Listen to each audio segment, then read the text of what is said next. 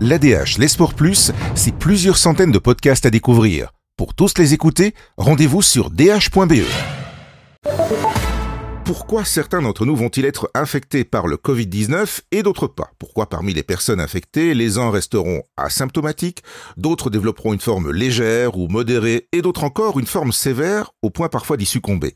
Qu'en est-il de l'immunité? Eh Bien, ce sont des questions que l'on se pose toutes et tous depuis euh, des mois et Laurence Dardenne, vous avez essayé d'y voir un peu plus clair. Oui, et ce n'est mais vraiment pas simple parce qu'on n'a pas encore toujours de réponse claire à toutes ces questions. Depuis l'arrivée du nouveau coronavirus, les recherches notamment sur l'immunité, eh bien se multiplient, on les a d'ailleurs régulièrement relayées. Si des facteurs de risque qui favorisent les formes sévères telles que l'âge principalement, les maladies associées comme l'hypertension artérielle, le diabète, l'obésité, les maladies cardiovasculaires, les cancers, maladies chroniques du foie, des reins ou encore l'immunodépression sont bien décrits, ces facteurs de risque n'expliqueraient pas complètement pourquoi telle personne ou une autre va évoluer soit vers une forme légère, soit vers une forme sévère. Clairement, d'autres facteurs doivent jouer, que ce soit des facteurs génétiques, ethniques, environnementaux ou encore une immunité croisée avec les coronavirus, la famille, la grande famille des coronavirus. Donc on a essayé de faire le point en l'état actuel des connaissances avec le professeur Jean Siriombi, qui est infectiologue aux cliniques universitaires Saint-Luc. Alors, il vous a dit quoi à propos de cette immunité croisée avec les autres coronavirus saisonniers, par exemple? C'est en effet une hypothèse qui circule. Donc, le fait d'avoir déjà rencontré par le passé d'autres coronavirus pourrait-il, oui ou non, conférer une immunité par rapport au SARS-CoV-2 Donc, il faut savoir que même dans les zones qui ont connu la plus forte surmortalité au cours de la pandémie de Covid-19, les enquêtes sérologiques depuis le pic indiquent que tout au plus environ un cinquième des personnes ont développé des anticorps anti-SARS-CoV-2, d'où la question très légitime d'essayer de savoir si des personnes possèdent une autre forme d'immunité ou de protection. Alors que nous dit à ce sujet le professeur Yombi? Eh bien, il nous dit qu'au moins six études ont rapporté une immunité de type cellulaire contre le SARS-CoV-2 chez 20 à 50% des personnes sans exposition connue au préalable au virus. Mmh. L'hypothèse émise est que cette immunité cellulaire à mémoire viendrait en effet des coronavirus saisonniers, donc les agents des rhumes, ou d'autres coronavirus non identifiés. Donc l'immunité croisée reste à ce stade une hypothèse, mais la question de savoir comment cette immunité jouerait pour protéger certaines personnes contre le SARS-CoV-2, eh bien là, on n'a toujours pas de réponse à cette question. Alors que sait-on, par exemple, à propos de certains auto-anticorps et anomalies génétiques liées à une forme sévère de la maladie? Les, auto-anticorps, ce sont donc les anticorps que, l'on fabrique euh, nous-mêmes, donc que le corps fabrique. Mhm. Donc récemment, des, des chercheurs ont en effet montré qu'au moins 10% des patients présentant une forme clinique critique de Covid-19 possèdent dans le sang des auto-anticorps qui neutralisent l'activité de molécules antivirales naturellement produites par l'organisme en réponse à une infection virale. Il s'agit des interférons de type 1 euh, pour être précis. Et cette même équipe a montré que 3,5% des patients qui présentaient toujours une forme critique de Covid-19 étaient porteurs d'une anomalie génétique affectant la réponse immunitaire dépendante de ces interférons de type 1. Donc ensemble, eh bien, ces anomalies expliquent environ 14% des formes sévères.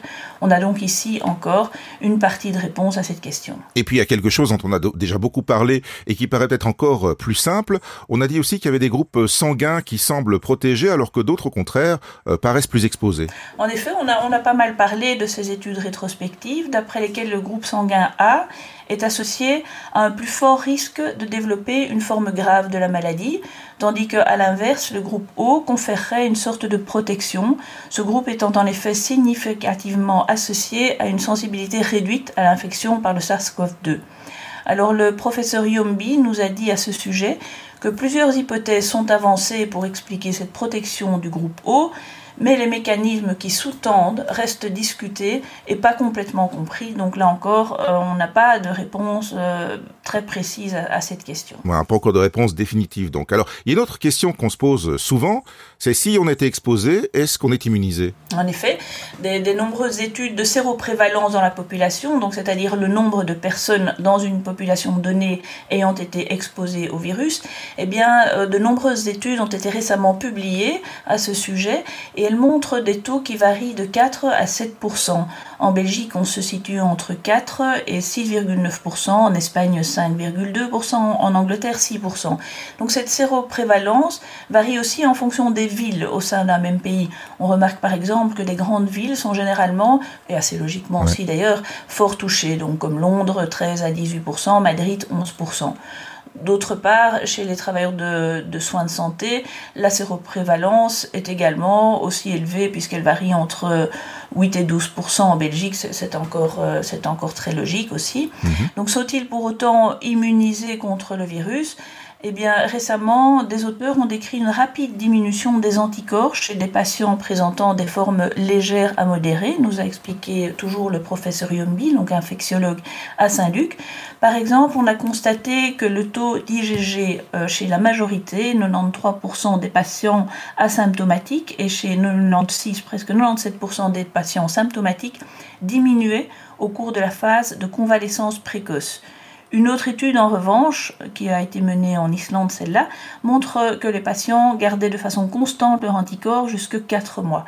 Donc euh, on le voit, ben, ici encore, les études se contredisent et pas euh, de réponse encore euh, claire et définitive. Non, on n'est pas totalement rassuré parce que cette diminution des anticorps rapidement après la phase de convalescence, ça a fait apparaître la crainte d'une immunité de courte durée et donc ben, le spectre d'une réinfection. Alors on sait quelque chose de ces cas de réinfection? Alors oui, des cas de réinfection au Covid-19 ont été décrits chez des patients jeunes, notamment en Belgique.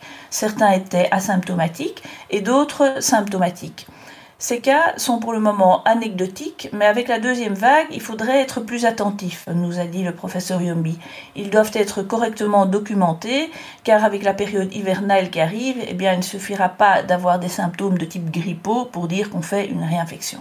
Merci Laurence. L'ADH, les sports plus, c'est plusieurs centaines de podcasts à découvrir. Pour tous les écouter, rendez-vous sur dh.be.